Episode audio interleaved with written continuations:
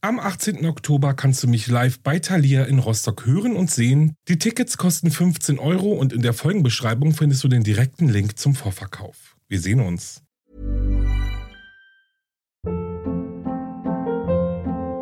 Hold up. What was that? Boring. No flavor. That was as bad as those leftovers you ate all week. Kiki Palmer here, and it's time to say hello to something fresh and guilt-free. Hello Fresh. Jazz up dinner with pecan-crusted chicken or garlic butter shrimp scampi. Now that's music to my mouth. Hello Fresh. Let's get this dinner party started. Discover all the delicious possibilities at hellofresh.com. Hey, it's Ryan Reynolds, and I'm here with Keith, co star of my upcoming film, If, only in theaters, May 17th. Do you want to tell people the big news?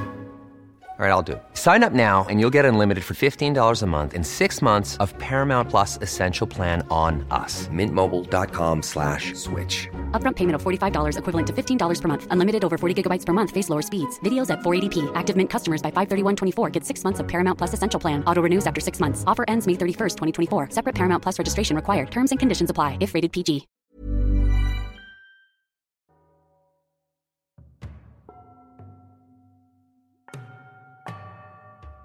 Hallo und herzlich willkommen bei Wahre Verbrechen. Das ist mein Podcast. Ich bin Alex. Wir stehen kurz vor Weihnachten. Ich bin super aufgeregt und vor allem deswegen, weil ich euch etwas richtig Tolles erzählen kann. Zuerst möchte ich mich fürs Einschalten bedanken. Hallo an alle, die wieder zurück sind. Hallo an alle, die das erste Mal einschalten. Ich hoffe, ihr bleibt ein bisschen. Ähm, ich glaube, es lohnt sich. Ich finde, es lohnt sich. Würde mich auf jeden Fall freuen. Ich habe euch heute auch wieder einen spannenden Fall vorbereitet, bevor wir aber in die Folge springen. Freue ich mich, euch sagen zu können, dass ab sofort der offizielle wahre Verbrechen bei Alex Merch Shop online ist. Ja, ihr habt richtig gehört. Ab jetzt gibt es T-Shirts, Sweatshirts, Tassen, Poster, was auch immer von mir, von Alex von Wahre Verbrechen mit meinem Wahre Verbrechen Logo, aber auch mit ganz viel coolen, exklusiven Designs, die auch gar nicht so lange online sein werden. Deswegen schaut auf jeden Fall mal vorbei. Den Link zum Shop findet ihr in der Folgenbeschreibung, in der Podcast-Beschreibung, bei Instagram, überall. Wirklich, ihr könnt diesen Link nicht verpassen. Wie gesagt, guckt vorbei. Bis zum 31. Dezember gibt es sogar noch richtig coole Rabattaktionen, wo ihr auch ein bisschen was spart. Ja, ich hoffe, ihr freut euch. Tatsächlich war der Merch-Shop schon etwas länger geplant. Der sollte eigentlich schon viel früher erscheinen, aber es hat alles nicht so richtig geklappt, auch mit der Qualität von dem vorherigen Shop. Jetzt habe ich einen neuen Shop gefunden und ich hoffe, hm, dass die Qualität einfach besser ist, die Druckqualität, aber auch die Qualität der Kleidung. Ja, ich freue mich auf jeden Fall riesig. Ähm, ich weiß gar nicht, was ich euch noch sagen soll. Ihr habt euch so, ich habe so viele Nachrichten bekommen, so viele E-Mails, äh, Nachrichten auf Instagram und sonst wo, wo nach ein, nach Merch gefragt wurde, nach einem T-Shirt oder sonst was. Und ja, jetzt ist es endlich soweit. Ich freue mich wirklich riesig und ich glaube, die Werbung geht jetzt schon ein bisschen lang. Ähm, gut, dann ja, guckt einfach vorbei. Ich würde mich freuen, wenn ihr euch freut, wenn ihr was findet. Und dann hört ihr vielleicht die nächste Folge Wahre Verbrechen schon eingekuschelt in einem bequemen, oversized Sweatshirt mit meinem Logo. Ja, das wäre irgendwie cool. Also wenn das so ist, dann äh, schickt mir unbedingt Bilder über Instagram oder E-Mail oder sonst wo. Ich würde mich riesig freuen. Gut, dann würde ich sagen, genug Eigenwerbung. Wir starten jetzt in den Fall. Wir sind kurz vor Weihnachten, es ist sehr kalt draußen und vielleicht habt ihr euch schon vorbereitet. Macht es euch gemütlich, denn es geht los.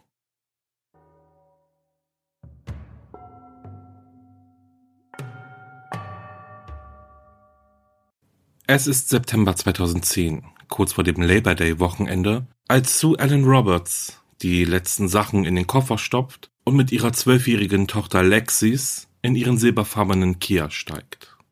Mutter und Tochter sind auf dem Weg nach Arizona, um das verlängerte Wochenende dort zu verbringen.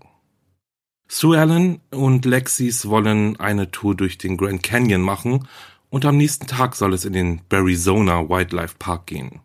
Es soll ein Wochenende voller Abenteuer werden, voller Erinnerungen und voller Spaß. Nur Sue Ellen und Lexis nur Mutter und Tochter. Doch als die beiden nach dem Wochenende nicht zurück nach Hause kommen, sind ihre Verwandten besorgt. Sie haben seit Tagen nichts von Sue Ellen und Lexis gehört. Über das Wochenende waren sie sicherlich zu beschäftigt gewesen, doch jetzt, wo Lexis eigentlich wieder zur Schule sollte, scheinen die beiden wie vom Erdboden verschluckt. Was ist an diesem schicksalhaften Wochenende passiert? Hat Sue Ellen sich kurzerhand entschlossen, Las Vegas zu verlassen und irgendwo ein neues Leben anzufangen? Oder ist Mutter und Tochter etwas zugestoßen? Als Sue Ellen und ihre Tochter Lexis nach ihrem Kurztrip nach Arizona nicht nach Hause zurückgekehrt sind, war es Sue Ellens Mutter, der als erstes das ungute Gefühl überkam, dass irgendetwas nicht stimmte. Es war unüblich für ihre Tochter, sich nicht bei ihr zu melden. Sue Ellen und ihre Mutter standen jeden Tag im Kontakt. Doch nun wusste sie nicht, wo ihre Tochter und ihre Enkelin waren. Verzweifelt wand sich Mary Woodburn an das Las Vegas Metropolitan Police Department. Das Verschwinden ihrer 31-jährigen Tochter Sue Ellen war für die Polizei aber keine große Sache. Sue Ellen war erwachsen, sie war eine Mutter. Es ist ihr gutes Recht, sich nicht zu melden. Vielleicht hat sie ihren Urlaub einfach verlängert und plant demnach einfach später wieder nach Hause zu kommen. Also ihr könnt ja schon denken, worauf die Polizei hinaus wollte. Es gab vorerst einfach keinen Grund, von einem Verbrechen auszugehen. Sue Ellens Mutter Mary gab sich damit natürlich nicht zufrieden. Mehrmals täglich tauchte sie in dem Polizeirevier auf und meldet ihre Tochter und ihre Enkeltochter immer wieder als vermisst. Dies tut sie ebenfalls in Arizona. Dass die beiden nicht einfach so verschwunden sind, um ein neues Leben zu beginnen, da ist sich Mary Woodburn sicher. Ebenso wie der Tatsache, dass den beiden etwas passiert sein muss. Denn vermutlich wurden Sue Ellen und Lexis von Sue Ellens neuem Freund Thomas Stephen Sanders begleitet. Und dieser Mann schien kein liebevoller Partner zu sein. Nach Tagen des Wartens nahm sich das Sheriff's Office von Coconino County den Fall endlich an und leitete erste Ermittlungen ein. Und diese ergaben, dass sich Sue Ellen und Lexis am 4. September 2010 in das Gästebuch des Motels eintrugen, in dem sie übernachteten. Ihre Spur lässt sich dann bis hin zum nächsten Tag verfolgen, wo die beiden von den Überwachungskameras des Arizona Wildlife Parks dabei gefilmt werden, wie sie den Freizeitpark betreten. Von da an aber verschwindet jede weitere Spur. Die Ermittler aus Arizona schlossen offiziell zwar kein Verbrechen aus, jedoch gingen sie weiterhin davon aus, dass Sue Ellen und Lexis bewusst verschwunden sind und es sicherlich einen Grund dafür gebe. Genau wie dafür, dass sie ihre Familie nicht involviert haben. Sue Ellen Roberts war 31 Jahre alt, als sie verschwand. Sie ist in Manchester im Bundesstaat New Hampshire geboren und aufgewachsen, besuchte die Hillside Middle School und verließ diese ohne Abschluss. Diesen holte sie später jedoch nach. Sue Ellen war gerade erst 18 Jahre alt, als ihre Tochter Lexis zur Welt kam. Sie zog ihre Tochter alleine groß und folgte ihrer Mutter nach Las Vegas, als Lexis vier Jahre alt war. Zu dieser Zeit boomte Las Vegas und Monat für Monat zogen immer mehr Menschen in die Stadt, die für ihre Casinos und großen Shows bekannt ist. Lexis besuchte die siebte Klasse der Silvestri Junior High School und gerade erst hatte Sue Ellen ihren Job in einem Medizinunternehmen verloren und hatte mit den Sorgen darüber zu kämpfen, wie sie sich und ihre Tochter über die Runden bringen soll. Sie wollte ihrer Tochter doch ein besseres und unbeschwerteres Leben bieten als das, welches sie gelebt hatte. Ihr Jobverlust zog Sue Ellen in ein ordentliches Tief, aus welches sie sich mit sehr viel Mühe versuchte herauszukämpfen. Und es war diese Zeit in ihrem Leben, als sie den damals 53-jährigen Thomas Stephen Sanders kennengelernt hatte. Eigentlich war Sanders nicht wirklich der Mann, in den Sue Ellen sich verliebt hätte. Doch mit seinem Charme und seinen kleinen Aufmerksamkeiten wickelte er sie schnell um seinen Finger. Er überhäufte sie mit Geschenken wie Schmuck und Kleidung und laut zu Allens Aussagen behandelte er Lexis wie eine Prinzessin. Es schien also bergauf zu gehen in Sue Allens Leben. Nun schien sie einen Mann an ihrer Seite zu haben, der ihr hilft, wieder einen neuen Job zu finden und der sie finanziell unterstützt. Doch so sehr sich dies wohl jeder für sie wünschte. Wie wahr dieser Traum war, das wussten nicht einmal ihre engsten Verwandten. Nach außen hin schien alles perfekt. Dennoch war da immer dieses seltsam ungute Gefühl da, was den neuen Freund von Sue Ellen anging. Irgendetwas stimmte nicht mit ihm. Und genau dies versuchte Sue Allens Mutter Mary nun auch den ermittelnden Polizisten von Coconino County klarzumachen. Aufgrund dessen, dass es keinen Abschiedsbrief oder sonst irgendeinen konkreten Hinweis darauf gab, dass Sue Ellen freiwillig verschwunden ist, konnte die Polizei den Verdacht auf ein Verbrechen nicht länger beiseite schieben. Und so wurde schon bald eine landesweite Fahndungsmeldung nach der vermissten Mutter und ihrer Tochter herausgegeben. Zur Person of Interest wurde für die Ermittler natürlich Thomas Stephen Sanders. Die Ermittler hofften, dass er ihnen Hinweise darauf geben könnte, wo Sue Ellen und ihre Tochter Lexi sich im Moment aufhielten. Nachdem die Ermittler Sanders aber nicht ausfindig machen konnten, fingen sie an, in seiner Vergangenheit zu graben. Auf was sie dann dabei stießen, überraschte letztendlich alle. Zuerst erfuhren die Ermittler, dass Sanders als Schweißer, als Nachtwächter in einem Minilagerhaus im Südosten in Las Vegas und als Handwerker gearbeitet hatte. In dem Lagerhaus hatte er dann wohl auch Sue Allen kennengelernt. Sanders sammelte Metallschrott und verkaufte diesen an Schrottplätze, um sich ein paar Dollar dazu zu verdienen. Er war 1,80 Meter groß, wog etwa 90 Kilo, hatte braune Augen und graues Haar. Das Foto seines Führerscheins zeigt ihn mit einem buschigen grauen Bart und einem zurückgehenden Haaransatz. Ihm fehlten die oberen und unteren Schneidezähne. Er hat zwei Narben auf dem Bauch und eine Tätowierung auf der Brust. Zudem erfuhren die Ermittler, dass Sanders oft seinen zweiten Namen Steve nutzte, um sich vorzustellen. Und er hatte einen Spitznamen. Spider. Und jetzt, Leute, kommt's, haltet euch fest, als die Ermittler nämlich noch tiefer in der Vergangenheit von Steve Sanders eindrangen, erfuhren sie, dass Thomas Steve Sanders 1994 vom Staat Mississippi für tot erklärt worden war. Ja, Sanders wurde für tot erklärt. Doch wenn dem so war, wer war dann der Sanders, der so quicklebendig durch die Gegend streift und nun vermutlich eine Frau und ihre Tochter entführt hat? Na, wollen wir mal gucken, was da noch so rauskommt. Thomas Steve Sanders jedenfalls wurde für tot erklärt, nachdem er spurlos verschwunden ist und seine geschiedene Ehefrau Candice Travers und seine drei Kinder zurückließ. Von heute auf morgen ist er einfach verschwunden, ohne sich jemals wieder bei irgendjemanden aus seiner Familie zu melden. Und Jahre davor, also im Jahr 1987, verließ Candice Travers ihren Ehemann aufgrund von massiver häuslicher Gewalt ihr und ihren Kindern gegenüber. Im Jahr 1994, nachdem Sanders dann verschwunden war, beantragten sie, ihre drei Söhne sowie seine Eltern und sein Bruder Thomas Sanders für tot zu erklären, damit seine Söhne Sterbegeld beantragen konnten. Und jetzt könnt ihr euch vorstellen, wie geschockt Candice Travers war und auch ihre Söhne, als knapp 15 Jahre später das FBI vor ihnen stand und sie nach dem Verbleib von ihrem Vater und ihrem Ex-Ehemann befragt. Ich bin fast ohnmächtig geworden, sagt Candace damals in einem Interview mit dem Atlanta Journal. Er hat mein Leben zerstört und er tut es wieder. Ich habe Angst, dass er hierher zurückkommen wird. Nach Thomas Steve Sanders wurde eine landesweite Fahndung herausgegeben. Ebenso wie nach Sue Allens silberfarbenem Kia welches eine bezeichnende Beule in der Fahrertür aufwies. Zudem ging der Hinweis raus, dass die Nummernschilder vermutlich ausgetauscht wurden. Nur kurz nach Herausgabe der Fahndung wurde diese durch einen Bundeshaftbefehl ergänzt, der Sanders der Entführung von Sue Allen und Lexis Roberts beschuldigte.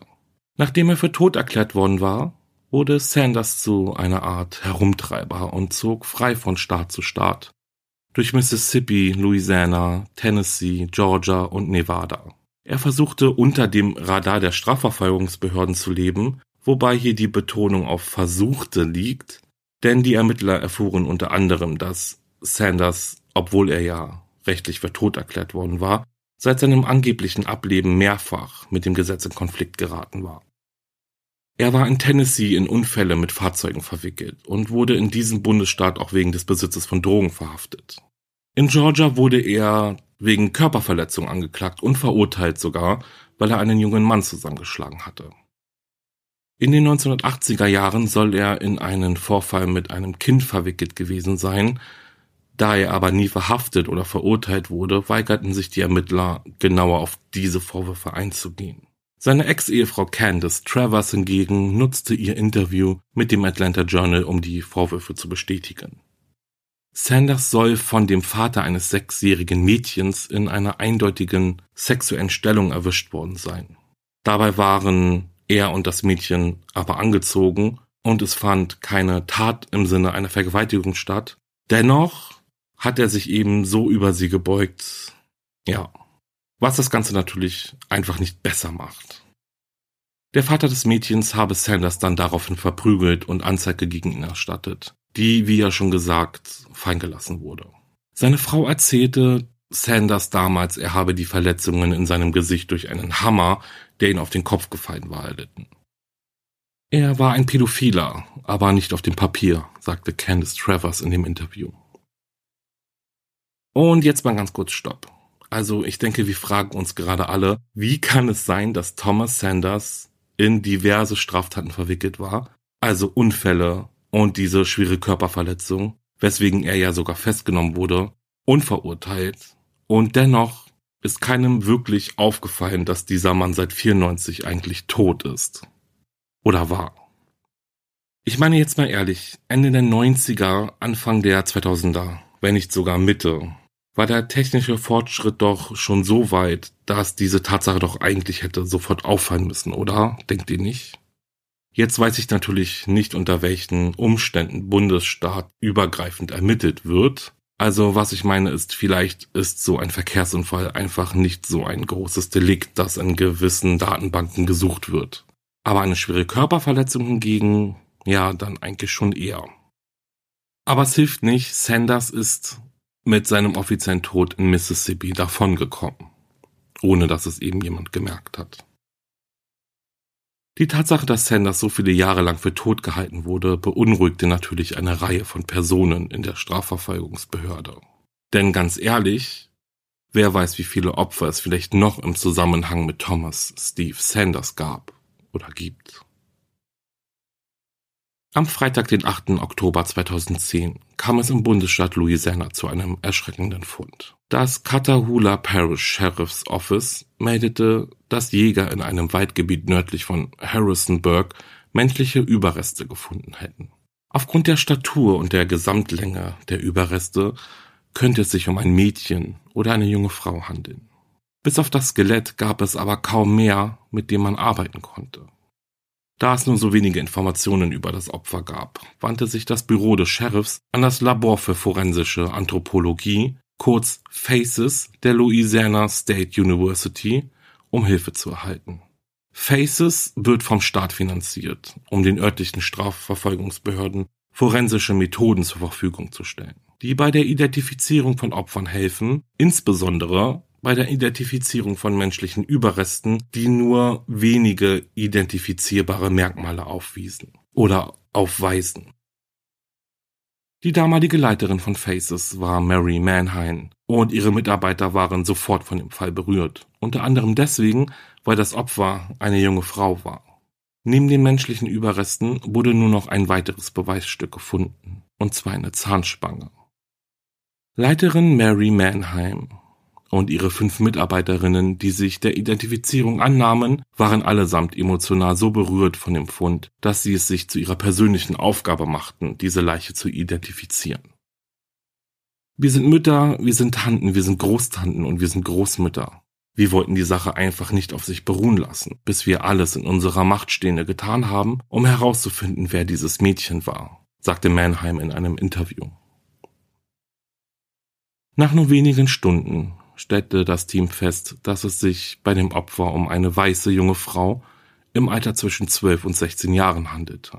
Noch in der Nacht nach dem Leichenfund war dann auch sicher, dass das Mädchen nicht aus Louisiana stammte, denn nach der Überprüfung und dem Abgleich der offenen Vermisstenfälle passte der Fund der Leiche einfach nicht überein.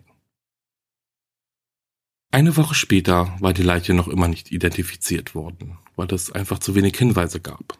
Mary Mannheim besuchte in dieser Zeit einen Zahnarzt und einen Kieferorthopäden in New Orleans und nahm die postmortalen Zahnfotos und Röntgenbilder des Opfers mit, um das vermutliche Alter des Opfers eingrenzen zu können. Die Mühe zahlte sich aus und Mannheim kehrte mit einem Gutachten zurück, aus dem hervorging, dass das Opfer wahrscheinlich nicht älter als 13 Jahre alt war. Nach diesem Durchbruch verging dann aber eine weitere Woche, in der die Identifizierung nicht voranzugehen schien. Auch die örtliche Polizei war ratlos und hatte wenig Hoffnung, den Fall zu lösen weshalb Mary Mannheim und ihr Team am Montag, den 25. Oktober 2010, frustriert eine Mitarbeiterversammlung einberiefen. Wir werden das Mädchen heute identifizieren, soll sie zuversichtlich zu ihrem Team gesagt haben. In den nächsten Stunden durchforstete sie das Internet auf der Suche nach vermissten Mädchen im Alter von 13 in und um Louisiana herum. Bei ihrer Suche stieß sie dann auf das spurlose Verschwinden von Sue Ellen Roberts und ihrer Tochter Lexis, woraufhin Mannheim die zuständigen Ermittler in Arizona kontaktierte. Binnen weniger Minuten sendete ein Ermittler die zahnärztlichen Unterlagen von Lexis Roberts an das Face Institut und nur ein paar Stunden später bekam die Opferakte von Jane Doe einen richtigen Namen. Lexis Roberts. Der Abgleich des Gebiss und der Zähne waren eindeutig. Es gab keinerlei Zweifel, dass es sich bei der gefundenen Leiche um Lexis Roberts handelte. Von keine Ahnung am Nachmittag zu einer positiven Identifizierung in der Nacht zu kommen, war unglaublich selten, sagte Mannheim dem Las Vegas Review Journal. Durch die Identifizierung der Leiche wurde aus dem vermissten Fall in Nevada eine Mordermittlung und der Druck für die Ermittler in Nevada und Arizona stieg enorm an. Wo war Thomas Steve Sanders? Sie mussten ihn finden, um den Mordfall aufzuklären. Und neben all den Fragen, die dieser Fall mit sich brachte, taten sich nun zwei weitere auf. Wo war Sue Ellen Roberts und war sie noch am Leben?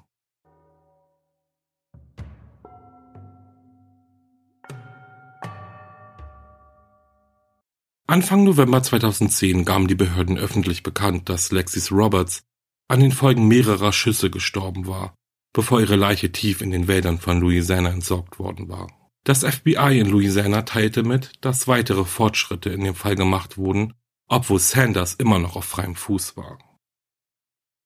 Die Ermittler berichteten, dass auf einem Überwachungsvideo, das am 3. September 2010 in einem Walmart-Laden in Las Vegas aufgenommen wurde, zu sehen ist, wie Sanders Munition für eine Waffe kauft, die mit dem Kaliber der Waffe übereinstimmt, die bei der Ermordung von Lexis verwendet wurde.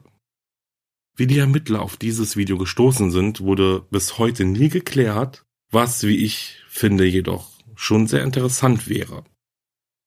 Das FBI gab landesweit Fotos an die Medien heraus, um sein Gesicht in der Öffentlichkeit bekannt zu machen und bat um Unterstützung bei der Suche nach Sanders. Sue Allens und Lexis Familie war erschüttert von der Tatsache, dass Lexis ermordet wurde. Mary Woodbourne besteht immer wieder darauf, ihre Tochter vor ihrem neuen Freund gewarnt zu haben. Es ist unbeschreiblich. Es gibt keine Worte dafür. Ich habe sie gewarnt. Sie wusste doch gar nichts über ihn. Ich war einfach besorgt. Das ist wirklich schwierig. Ich werde immer einen leeren Platz in meinem Herzen haben. Und mein Herz ist wie herausgerissen, sagte sie in einem Interview. Ob Sue Ellen Roberts noch am Leben war, war zu diesem Zeitpunkt noch nicht bekannt. Aufgrund dessen, dass Lexis aber ermordet wurde, hatten die Ermittler, was zu Ellen anging, wenig Hoffnung. Während die Ermittler ihre landesweite Suche nach Sanders fortsetzten, blieb sein Leben zwischen dem Zeitpunkt, an dem er für tot erklärt worden war, und dem Zeitpunkt, an dem er zu Alan Roberts traf, größtenteils im Dunkeln. Während er von Staat zu Staat zog, hatte er kein Eigentum erworben, und nur wenige Rechnungen waren auf seinen Namen ausgestellt. Er hatte sich bewusst bemüht, die Erstellung von Unterlagen auf seinen Namen zu vermeiden. Und wie schon gesagt, obwohl er mehrfach verhaftet worden war und dabei seinen richtigen Namen oder eine Abwandlung davon verwendet hatte, konnte die Polizei wiederholt keine Verbindung zu seinem früheren Leben herstellen. Genauso wie wir fragten sich natürlich viele Menschen, wie Sanders so lange von den Behörden unbemerkt bleiben konnte. James Kelly, der Sheriff von Catahoula Parish, erklärte in einem Interview der Washington Post, dass es in den Vereinigten Staaten keine nationale Sterbedatenbank gibt. Dazu kommt, dass Sanders auch nicht erwerbsunfähig war und somit auch keine Sozialversicherungsleistungen bezog. Und die interessanteste Erklärung, es war eigentlich auch gar nicht klar, ob Sanders überhaupt wusste, dass er offiziell für tot erklärt worden war. Und daran hatte ich bis jetzt gar nicht gedacht, um ehrlich zu sein. Sanders ist ja einfach abgehauen, ohne jemals wieder Kontakt zu seiner Familie aufzunehmen. Aber ob er wusste, dass er für tot erklärt wurde, das ist eine wirklich gute Frage, denn wie soll er das herausgefunden haben? Dennoch war er ja sehr bedacht darauf, nicht aufzufallen, was ihm ja weniger gelang, aber er hatte ja auch vermieden, Verträge zum Beispiel auf sich anzumelden oder sonstige Formulare über seinen Namen laufen zu lassen.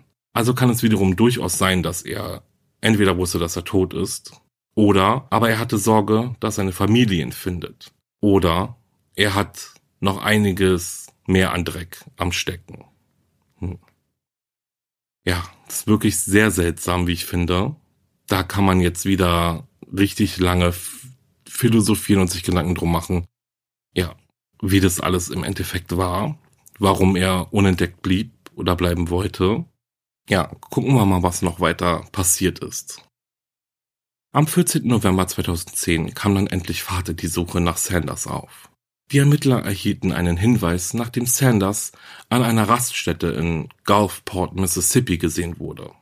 Es dauerte keine Stunde, bis die Raststätte vom Polizisten umringt war und zur großen Erleichterung Thomas Steve Sanders um sieben Uhr morgens widerstandslos festgenommen werden konnte. Er war allein und unbewaffnet.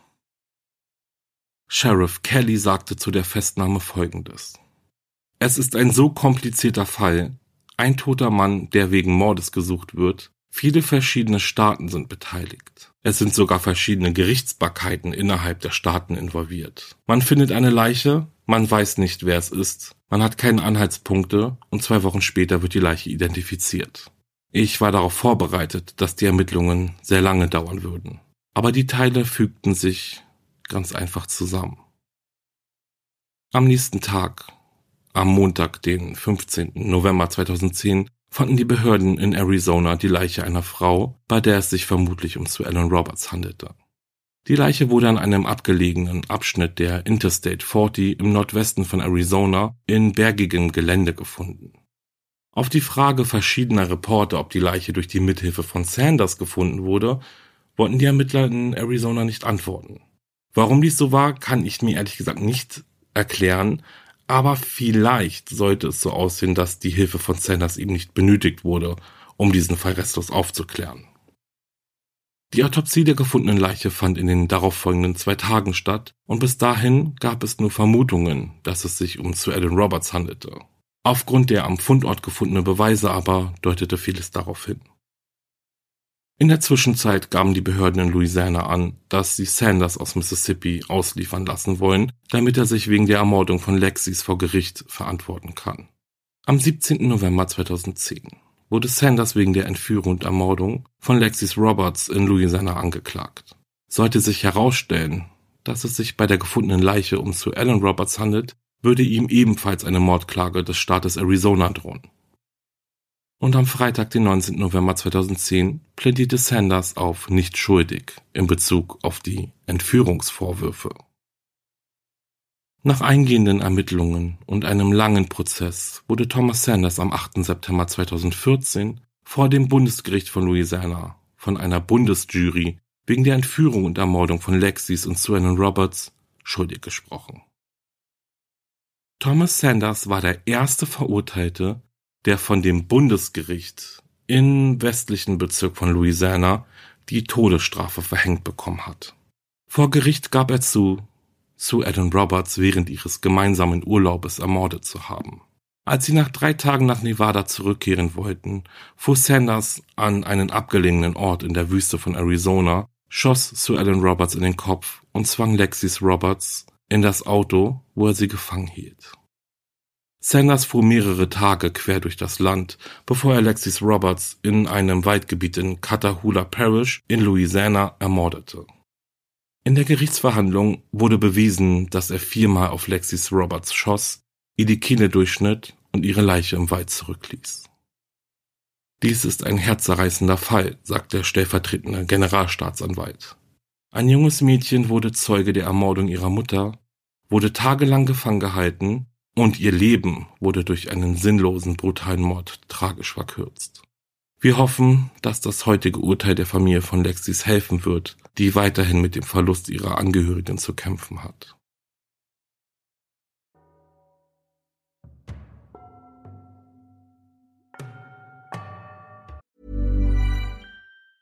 Ever catch yourself eating the same flavorless dinner three days in a row?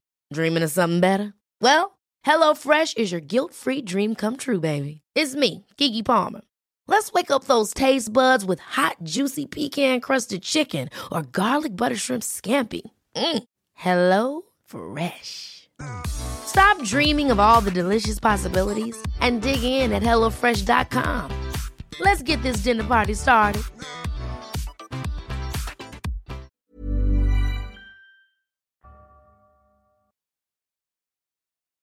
Und das war's mit dem Fall. Oh je, ähm, muss jetzt erstmal nochmal kurz durchatmen.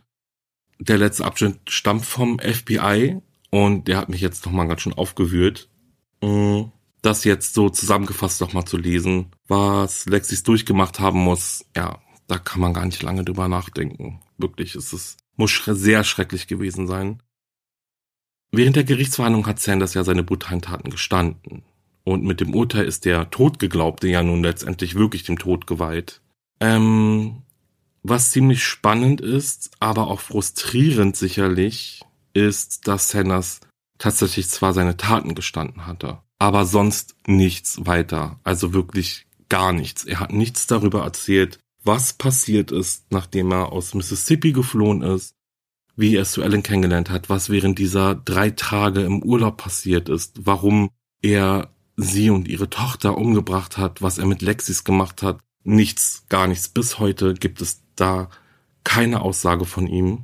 Niemand weiß also, ob er mit Sue Ellen in einen Streit geraten war. Was ist an dem Wochenende passiert? Was um Himmels Willen ist mit Lexis passiert, nachdem er ihre Mutter vor ihren Augen ermordet hat? Sie war danach ja noch einige Tage am Leben, so wie rausgekommen ist. Und mir gehen da natürlich ganz viele schreckliche Gedanken durch den Kopf. Aufgrund dessen, dass die Autopsie jedoch nichts nachweisen konnte, weil die menschlichen Überreste ja nur noch ihr Skelett waren, konnte eben nie wirklich nachgewiesen werden, ob Sanders Lexis sexuell missbraucht hatte. Nee, wirklich, das kann man sich nicht vorstellen. Diese Tage müssen so schrecklich gewesen sein. Die Mutter wird ermordet, ihr Mörder nimmt sie als Gefangene, als Geisel und fährt mit ihr wirklich durch sagen und schreibe fünf Bundesstaaten. Also überlegt euch das mal. Arizona, New Mexico, Texas, Louisiana, wo er sie leider noch umgebracht hat. Und dann fährt er alleine nach Mississippi. Und niemand hat irgendetwas bemerkt. Jetzt weiß ich ja nicht, ob man im Jahr 2010 so ganz ohne irgendeine Kontrolle vom Bundesstaat zu Bundesstaat reisen konnte. Aber ich vermute es mal. Hier bei uns ist das ja auch ohne Probleme möglich. Aber ja, wenn man das so hört, das erschreckt einen richtig, wie weit man eigentlich kommt, ohne dass irgendjemand irgendetwas auffällt. Ja, tut mir leid, ich bin jetzt auch gerade echt ähm, mitgenommen.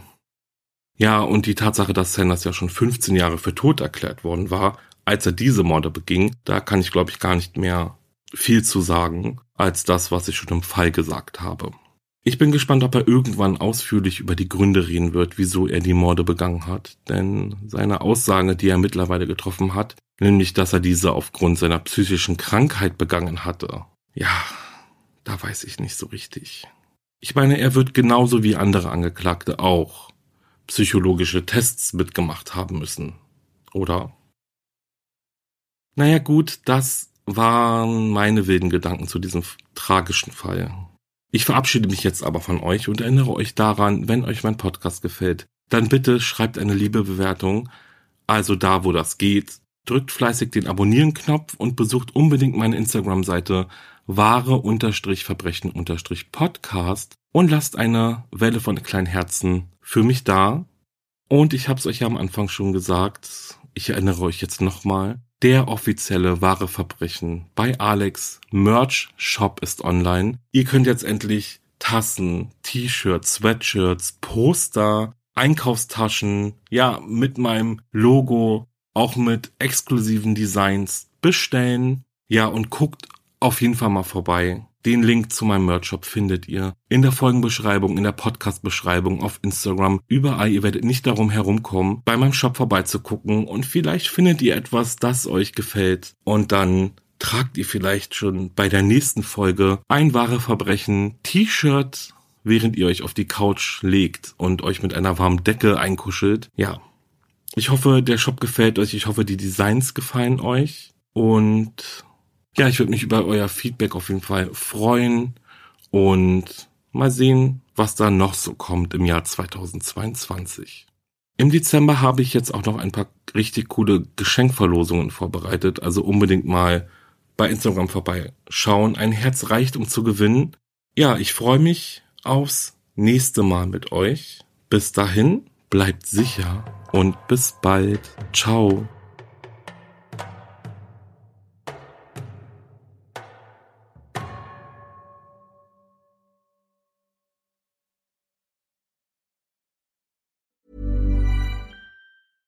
Ever catch yourself eating the same flavorless dinner three days in a row?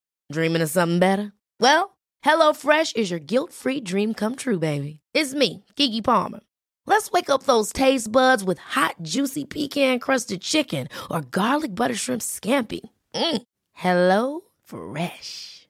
Stop dreaming of all the delicious possibilities and dig in at HelloFresh.com. Let's get this dinner party started.